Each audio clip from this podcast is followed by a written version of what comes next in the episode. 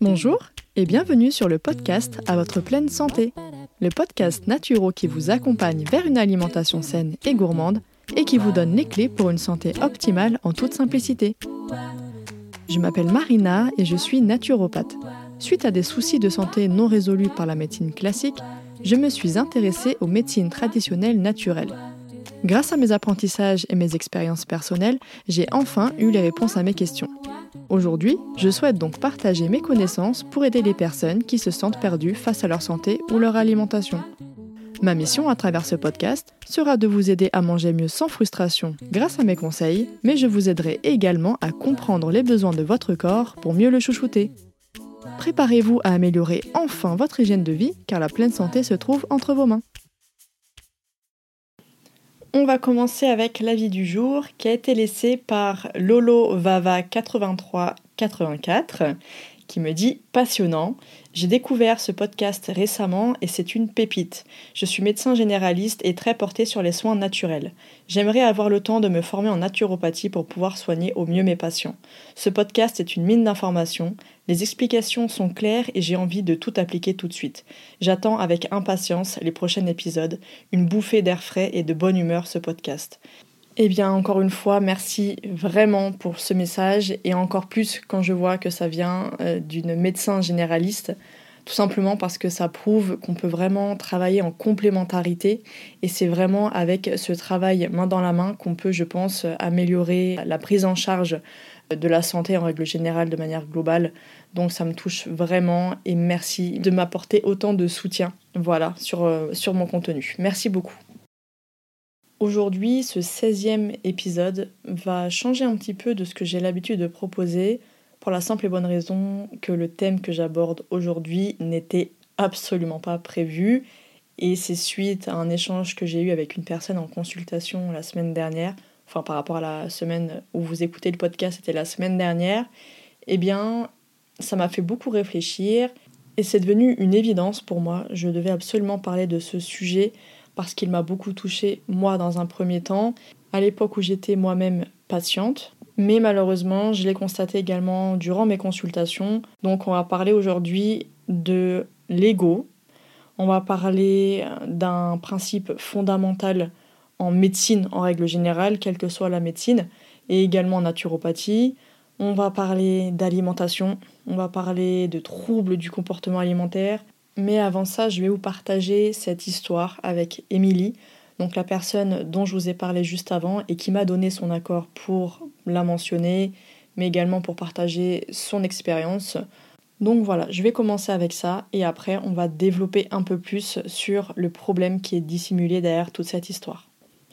Émilie vient me consulter pour ses problèmes digestifs qui sont présents depuis pas mal de mois maintenant et j'apprends tout simplement qu'elle était suivie par une naturopathe jusqu'à il y a peu et qu'elle avait décidé d'arrêter avec elle et c'est pour ça qu'elle s'est dirigée vers moi.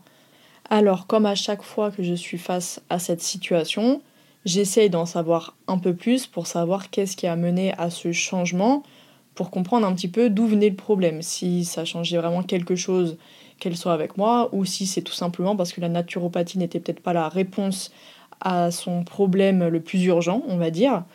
Et donc en discutant avec elle, j'apprends tout simplement qu'elle avait développé des troubles du comportement alimentaire suite au conseil de son ancien naturopathe. D'accord. Bon, alors je lui demande un petit peu comment ça se fait, comment ça s'est passé, est-ce qu'elle lui en a parlé, est-ce qu'il y a eu des choses qui ont été mises en place pour éviter cette problématique? Il est évident que ce n'est absolument pas normal de développer des troubles du comportement alimentaire, donc là notamment c'était la boulimie, suite à un protocole de naturopathie. Pour moi, c'est vraiment à l'opposé même des valeurs de la naturopathie. Mais en fait, ce qu'il s'est passé, c'est que cette naturopathe avait les résultats des tests d'intolérance alimentaire et j'ai rarement vu des résultats avec des intolérances aussi nombreuses. Quand je dis nombreuses, c'est-à-dire que si on se basait sur les résultats, eh bien, elle ne pouvait quasiment plus rien manger. Et donc, la naturopathe lui a dit que tous les aliments qui étaient inscrits sur cette liste, sur ce test, devaient être éliminés totalement de l'alimentation. Et c'est ainsi qu'elle a commencé à développer progressivement des troubles du comportement alimentaire, elle a commencé à avoir des grosses crises de boulimie, et ça devenait de plus en plus compliqué, vraiment. Mais je tiens à préciser qu'Émilie n'avait pas de symptômes avec la plupart des aliments indiqués sur cette liste. Et donc, je lui ai dit, voilà, vous avez dû lui en parler, lui demander si c'était normal, etc. Et alors, quand elle m'a expliqué la réaction de la naturopathe, je n'ai pas les mots. Je n'ai pas les mots, ça m'a profondément choquée. D'autant plus, en fait, venant du naturopathe. Quand je sais ce que c'est que la naturopathie, les principes, les valeurs, les choses fondamentales, je ne comprends pas. Voilà, je ne comprends pas sa réaction. Donc elle lui a tout simplement fait comprendre que c'était mal, donc que ses troubles du comportement alimentaire c'était très mal. Elle l'a profondément fait culpabiliser en lui disant voilà en gros que c'était pas du tout euh, correct de, de, consommer ces aliments-là quand elle avait ses crises, mais un thérapeute devrait savoir, je pense, que les troubles du comportement alimentaire ce n'est pas quelque chose qui se contrôle. Ça se saurait, sinon c'est le problème c'est que ça ne se contrôle pas. Et malheureusement, elle l'a fait énormément culpabiliser. Alors je tiens vraiment à préciser, le but n'est pas de dénigrer qui que ce soit, d'ailleurs je ne connais même pas cette naturopathe, je n'ai pas cherché à savoir qui c'était, ni son nom ou quoi que ce soit, ça ne m'intéresse pas. Mais ce que je veux préciser, c'est qu'il est tout à fait humain et possible de faire des erreurs. Alors c'est sûr que quand c'est dans le domaine de la santé, c'est quand même malvenu, mais c'est possible. Voilà, c'est possible, d'autant plus quand on est au début de sa pratique, par exemple. Mais quand on est face à une erreur, ce qui me semble logique, c'est de la reconnaître et de faire ce qu'il faut pour la rectifier. Ça, c'est normalement, je pense, le comportement à adopter. Personne n'est à l'abri de faire des erreurs, quiconque, même les plus grands scientifiques, ils pensaient des choses Hein, on va pas vous rappeler encore l'histoire de la, de la Terre plate, même si encore aujourd'hui il y en a qui pensent qu'elle est plate. Mais le tout est de savoir reconnaître ses erreurs et d'y remédier. C'est aussi simple que ça. Là, ce qui s'est passé, c'est que l'ego a fait surface. Et malheureusement, en naturopathie ou en médecine classique, n'importe quelle médecine, dès qu'on est sur la santé, on ne devrait pas avoir de problème d'ego. Ce qui compte le plus, c'est la personne qui est en face de nous, c'est sa santé, c'est son bien-être. C'est pas de savoir si c'est moi qui ai raison, si c'est ma euh, la manière dont je fonctionne qui est le mieux, si non, pas du tout. Et je pense très honnêtement, moi la première, que si je n'avais pas connu cette même situation-là en tant que patiente, j'aurais peut-être été exactement dans ce style à retirer tous les aliments de l'alimentation quand on est intolérant. Mais ça, j'y reviendrai justement tout à l'heure. Donc pour synthétiser brièvement cette histoire et pour mieux comprendre le sujet de fond, on a Émilie, donc une personne qui consulte une naturopathe pour des problèmes digestifs, qui se retrouve avec une liste d'intolérances alimentaires extrêmement nombreuses, qui se voit retirer tous ces aliments-là de son alimentation, qui suite à cette frustration alimentaire développe un trouble du comportement alimentaire, chose qu'elle explique à sa naturopathe, elle lui en fait part. Cette naturopathe-là lui dit clairement que c'est mauvais ne fait pas le lien entre la boulimie d'Émilie et le régime drastique, restrictif, hyper frustrant qu'elle lui a imposé, et donc la fait culpabiliser. Émilie vient vers moi perdue, elle ne sait plus quoi faire, elle a besoin d'une écoute, elle a besoin d'être entendue et surtout d'être pris en considération et de trouver une réponse et une solution à ses problèmes. Cette expérience n'est pas une raison pour mettre tous les torts sur la naturopathie, parce que la naturopathie, donc la médecine traditionnelle naturopathie, est innocente des actes qui sont commis en son nom, comme dans beaucoup d'autres domaines d'ailleurs. Le but n'est pas non plus de ternir l'image de cette médecine traditionnelle, mais de mettre en lumière justement des comportements qui peuvent être inquiétants de la part de certains praticiens. Donc aujourd'hui, je parle des naturopathes parce que c'est ma profession et que je connais bien les fondements et les valeurs prônées par la naturopathie, mais c'est évident qu'on va retrouver également ce genre de problème dans d'autres professions, comme les diététiciens ou encore les médecins, et toujours sans faire de généralité, bien entendu. Il y a un principe fondamental en naturopathie, mais également en médecine à la base, parce que ça nous vient d'Hippocrate, donc père de la médecine occidentale, et qui nous dit tout simplement face aux maladies, avoir deux choses à l'esprit. Faire du bien ou, au moins, ne pas faire de mal. On retrouve également une citation latine qui exprime à peu près la même chose, qui est primum non nocere, et qui veut dire tout simplement d'abord ne pas nuire.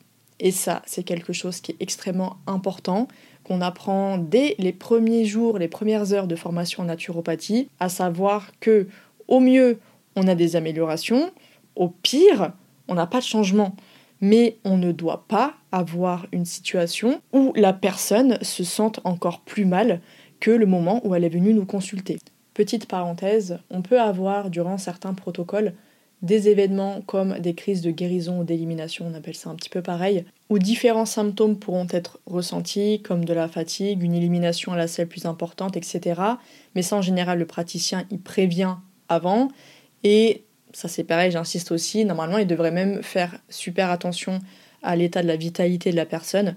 Quelqu'un qui est en très faible vitalité, on va pas lui faire faire une détox, c'est sûr et certain, on va la retrouver euh, avec des cernes, être vraiment à plat, à plat, mais totalement, à être euh, sujette aux infections virales et autres. Donc non, après ça c'est encore un autre problème, un autre débat dont je parlerai très certainement. Mais en tout cas, voilà, il faut savoir que normalement, en naturopathie, on n'est pas censé avoir un résultat qui soit pire que l'état initial. Donc ça c'était vraiment un rappel hyper important sur la fonction que ce soit de médecin, de thérapeute, dès qu'on touche à la santé, on ne doit jamais empirer l'état de santé et encore moins faire culpabiliser son patient. C'est hyper, hyper important. Malheureusement, aujourd'hui, il y a trop de professionnels de la santé qui fonctionnent, qui réfléchissent et qui donnent des conseils en fonction de leur propre expérience, de leur propre vécu. Donc ça peut être une très bonne chose, mais sauf quand on s'en tient à ses propres convictions, que ce soit par exemple des convictions, je sais pas, religieuses, éthiques, environnementales ou autres, et qui va venir les imposer aux autres, ou alors, voilà, parce que ça a fonctionné sur une personne, va estimer que ça fonctionnera sur les autres personnes qui auront les mêmes symptômes que celle-ci. Ce fait d'imposer ses convictions personnelles touche majoritairement les recommandations alimentaires, ça je l'ai remarqué, et par exemple, face à une personne qui est végétarienne ou végétalienne, parce que voilà, la cause animale lui tient à cœur profondément, elle n'a pas envie de faire autrement, et quitte, il y a des personnes qui préfèrent passer la cause animale avant leur santé. C'est leur droit. On, on, les informe, mais c'est leur droit. Ils ont parfaitement le droit de faire ce dont ils ont envie. Voilà, c'est leur choix. Donc, en tant que thérapeute, le but, ça va être de les aider, de les soutenir en termes de micronutriments, par exemple, ou autres, avec des bonnes indications alimentaires, etc., pour qu'ils ne soient pas en carence. Ça, c'est ça le rôle du thérapeute, ce n'est pas d'imposer sa vision des choses, son point de vue et ses convictions personnelles. Ça, c'est hyper, hyper important. Et une deuxième chose, et c'est pour ça que je crois que c'est le deuxième ou le troisième épisode du podcast, j'avais fait l'épisode sur l'alimentation saine. Qu'est-ce qu'une alimentation saine? Parce que si on écoute les naturopathes, euh, les végétariens, les végétaliens, les paléos, les, enfin toutes les modes alimentaires qui existent aujourd'hui, chacun ira dire que c'est son mode alimentaire qui est le, le, plus sain et qui est le meilleur pour la santé. Donc c'est pour ça que j'avais vraiment voulu faire un épisode, un article, parce qu'il est également sous format écrit sur le blog, où je voulais vraiment présenter de manière objective, donc en partant de la définition de ce que c'est le mot sain. Et c'est toujours dans cette même démarche de vouloir imposer son avis qu'on peut se retrouver malheureusement face à des situations de grosse frustration alimentaire pouvant même amener à d'autres troubles, comme on l'a vu là avec la boulimie, mais ça peut aller encore plus loin. Et c'est sur ce point que je voulais vraiment terminer cet épisode. On va rencontrer en général deux problématiques principales chez les naturopathes ou tout ce qui va toucher à la nutrition, coach nutrition, toutes les, formations et les professions un petit peu dans ce style. Donc ça va être dans un premier temps d'interdire des aliments qui sont naturels et sains pourtant. Et le deuxième, ça va être au contraire de rentrer dans une dynamique un petit peu trop laxiste et d'autoriser des aliments qui pourtant sont vraiment prouvés comme étant nocifs pour la santé. Cette première problématique concernant l'interdiction des aliments sains, repose vraiment sur l'axe de la théorie. On s'arrête vraiment sur la théorie et c'est ce qui est selon moi un des plus grands fléaux qu'on peut rencontrer aujourd'hui chez certains praticiens de naturopathie. On va venir interdire et retirer de l'alimentation des aliments même s'ils sont euh, normalement adaptés à la physiologie humaine, parce que théoriquement, ça serait la solution pour euh, soigner tel ou tel trouble. Euh, souvent, c'est pour les troubles digestifs. Et ça, on est vraiment, on marche sur le principe des régimes anti-candidats, FODMAPs, acido-basiques, régime sans gluten, etc. La liste, elle est très longue. Et évidemment, ça va être aussi le même principe qu'avec l'éviction des aliments qui vont être révélés comme étant positifs au test d'intolérance et d'hypersensibilité alimentaire. Si l'aliment il est naturel et sain, prenons l'exemple d'une carotte, mais qu'un test vous dit que vous êtes intolérant ou euh, hypersensible à la carotte, eh bien il y a certains praticiens qui iront la retirer de votre alimentation. Pourquoi? Bah Parce que théoriquement, elle vous fait du mal. Donc ça, c'est une approche qui me dérange beaucoup parce que, encore une fois, on va mettre la faute sur un élément externe, soi-disant, entre parenthèses, mauvais, et non sur notre propre terrain qui a besoin de notre aide. J'en avais déjà parlé dans mes articles sur la candidose, mais je suis moi-même passée par là, par tous ces régimes drastiques, où tout aliment qui pourrait poser un quelconque problème, qu'il soit naturel ou industriel, doit être supprimé de l'alimentation. Alors pour ma part, pour savoir un petit peu, j'ai fini avec euh, presque 10 kilos en moins, une dépression nerveuse sévère au bout de 3 mois, un métabolisme alors là complètement ruiné et le comble c'était que je n'avais eu aucune amélioration de mes douleurs. Alors quand une personne souffre sur le plan digestif, il y a fort à parier que le microbiote soit perturbé et la muqueuse enflammée. J'en avais parlé d'ailleurs dans les deux épisodes sur les troubles digestifs. Et face à cette situation, la réponse de beaucoup de naturopathes va être de mettre en place un régime sans gluten, et tant pis pour les fécules de maïs ou le riz à gogo, euh, sans FODMAPs pour soulager le SIBO, sans aucune infime part de glucides, un fruit n'importe quoi quelconque pour soulager la candidose, et on ajoute la suppression des aliments positifs au test d'hypersensibilité. Donc voilà ce que moi-même j'ai dû subir, voilà ce que beaucoup de personnes que j'ai eues en consultation ont dû subir, et voilà le genre de conseils et de recommandations que je lis sur des blogs ou des groupes Facebook par exemple. Est-ce que c'est ces régimes qui ont soigné mes multiples hypersensibilités alimentaires? Eh bien non. Et pour les personnes que j'ai en consultation, eh bien non plus.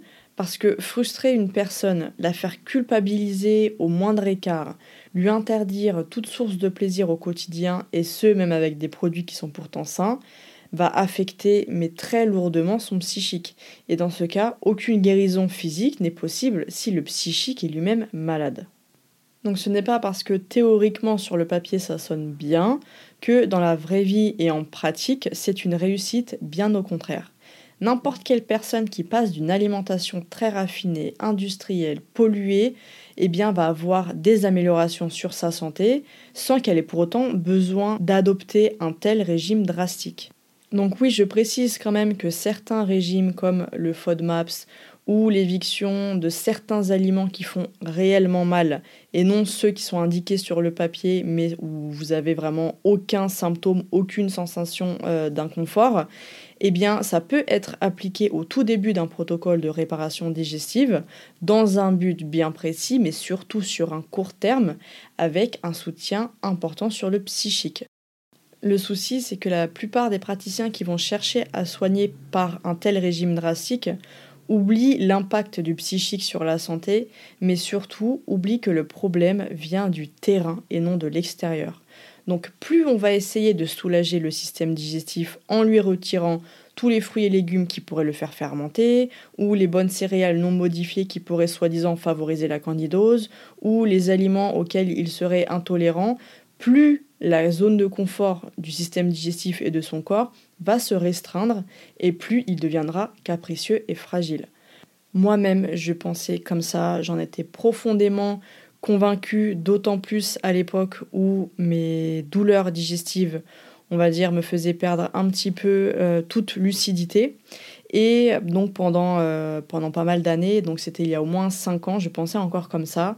Et c'est justement mon expérience personnelle puis professionnelle, ainsi que mon changement de point de vue sur la santé et sur les symptômes, qui m'ont permis de comprendre que la véritable guérison se produit quand on améliore le terrain, qu'on va donner à notre corps la possibilité de bien digérer sans douleur des aliments sains, naturels et savoureux qui nous font du bien, que ce soit dans le palais mais aussi dans le cerveau, et qu'une vie remplie de frustration alimentaire, de dépression nerveuse ou autre, même d'isolement social avec de tels régimes, juste pour éteindre un ou des symptômes, n'était absolument pas une pleine guérison, mais juste un pansement qui va être placé sur la plaie, c'est tout.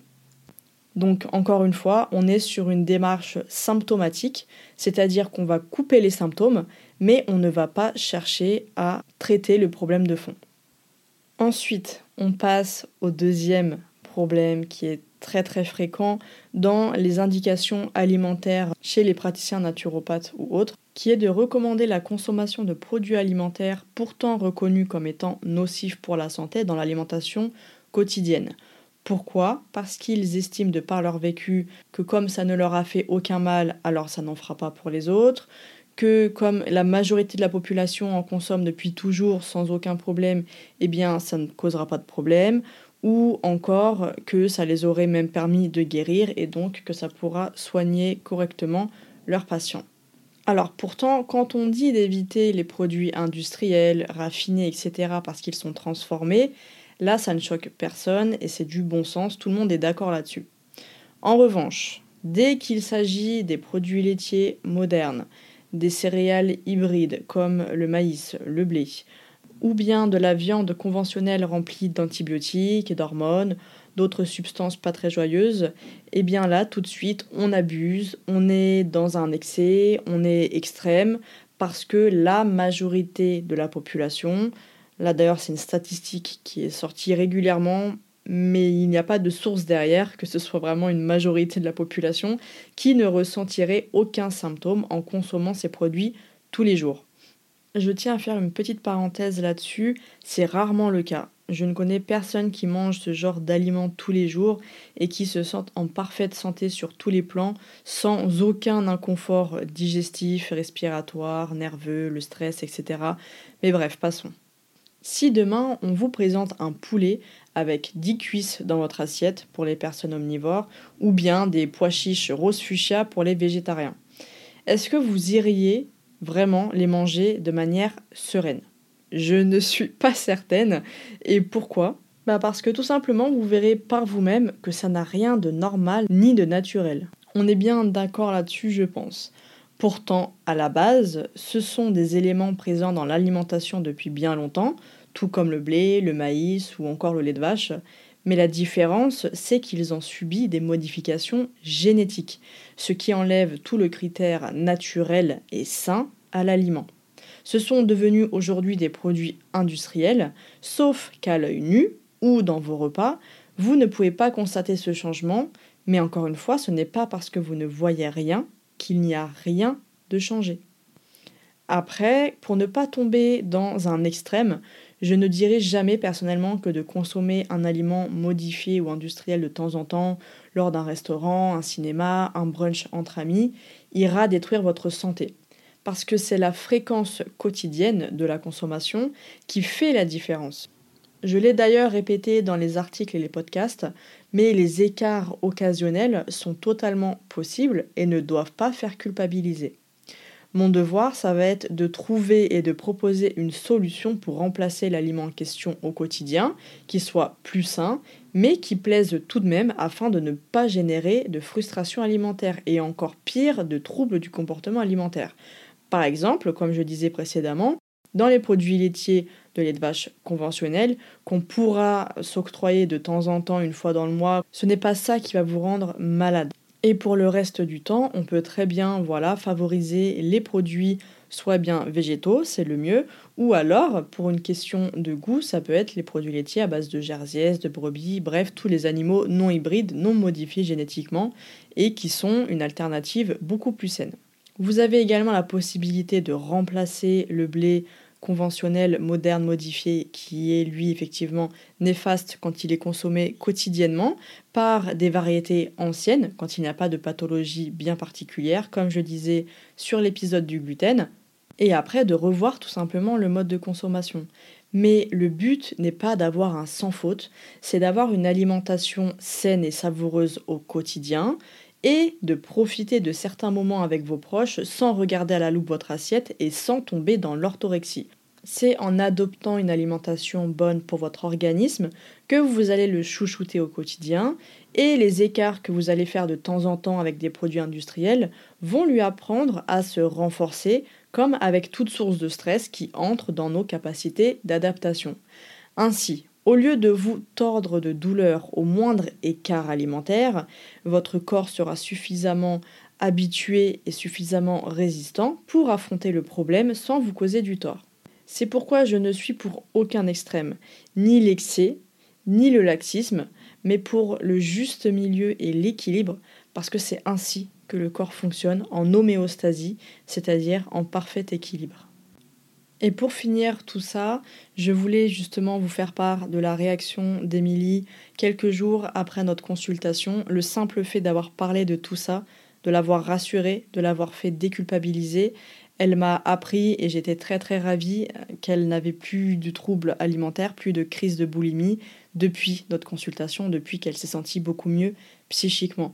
Je le répète à chaque fois, une pleine santé, c'est sur tous les axes. Ce n'est pas qu'une absence de symptômes physiques. Si on n'est pas épanoui sur le plan psychique, le plan émotionnel, le plan social, parce que oui, avoir une alimentation comme ça restrictive, je sais encore une fois ce que ça fait, je suis passée par là, et de me priver de certaines sorties avec des amis ou de la famille parce que je ne pouvais rien manger, ou du moins on m'avait interdit de manger ces choses-là si je voulais avoir une guérison, eh bien forcément, niveau social, ça impacte énormément. Et la santé, elle fonctionne sur tous ces plans-là.